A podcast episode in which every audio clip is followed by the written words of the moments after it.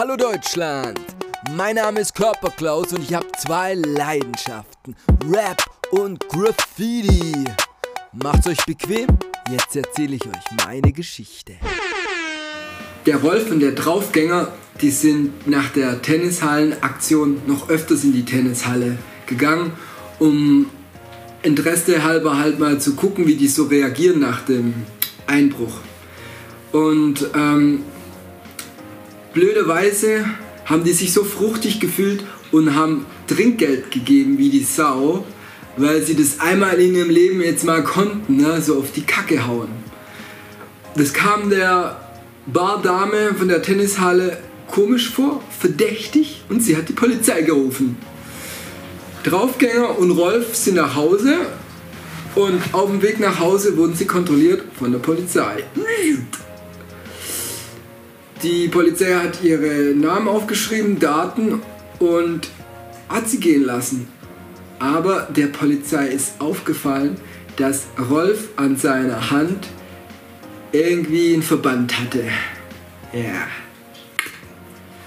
Und mehrere Tage später, ich in der Schule, guck so, geht die Türe auf, Polizei. Ähm, der Rektor sagt, Draufgänger, komm mal bitte raus. Die ganze Klasse so, wow. Rektor äh, äh, redet wieder mit der Lehrerin. Äh, Lehrerin kommt rein, äh, macht auf gute Miene und ich sehe nur zehn Minuten später, wie Draufgänger mit gesenktem Blick und zwei Polizisten den Schulgelände ver verlässt. Und ich denke, kill die Fresse, denke ich nur, scheiß die Wand an. das ist kein gutes Zeichen.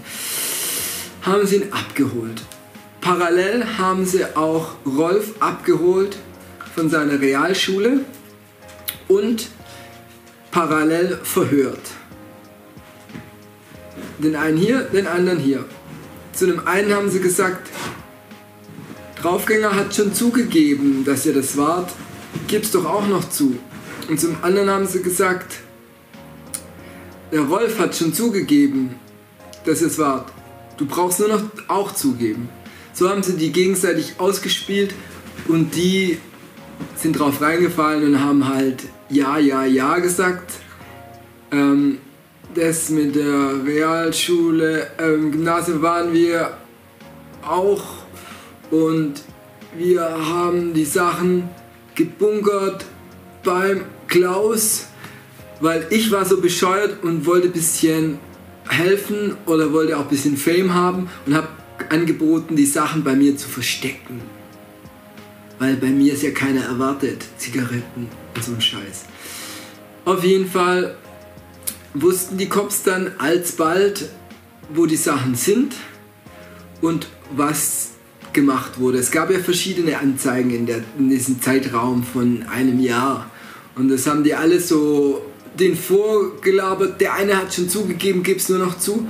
Und die waren ja gar nicht trainiert und haben am Anfang schon dagegen gekämpft, aber sind dann eingebrochen.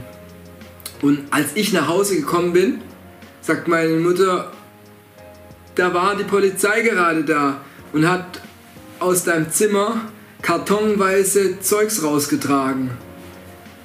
Du glaubst es gar nicht. Und ich, äh, scheiße. Und die Nachbarn haben es gesehen, alle haben es gesehen, es war total scheiße. Und natürlich kam dann auch der Schrieb, das Papier, äh, An Anklage. Und der Rektor hat es uns auch nochmal richtig reingedrückt, weil nämlich als im Gymnasium eingebrochen wurde, haben alle schon gesagt, das war bestimmt wieder die aus der Hauptschule. Und der Rektor hat gesagt, nee, also von uns war das keiner, ihr könnt nicht immer uns beschuldigen. Und natürlich waren wir es. Und ähm, dann musste ich halt dann zu diesem äh, Jugendpolizist. Ja, und der war so ein alter, autoritärer Typ, mit allen Wassern gewaschen und ich dachte, lügen kann ich, äh, ich, ich, ich, ich bin standhaft, aber der hat mich genauso geknackt. Der hat gesagt, wir wissen schon das und das und guck mal hier, die Verhörpapiere, da steht es schon drin, der hat mir das echtes Papier gezeigt, wo es schon drin steht, Draufgänger hat schon zugegeben, ihr habt das und das gemacht, unterschrieben. Und dann habe ich auch gedacht, äh, scheiße, also, das war auch schon echt. Dann dachte ich auch, okay, da brauche ich jetzt nicht blocken.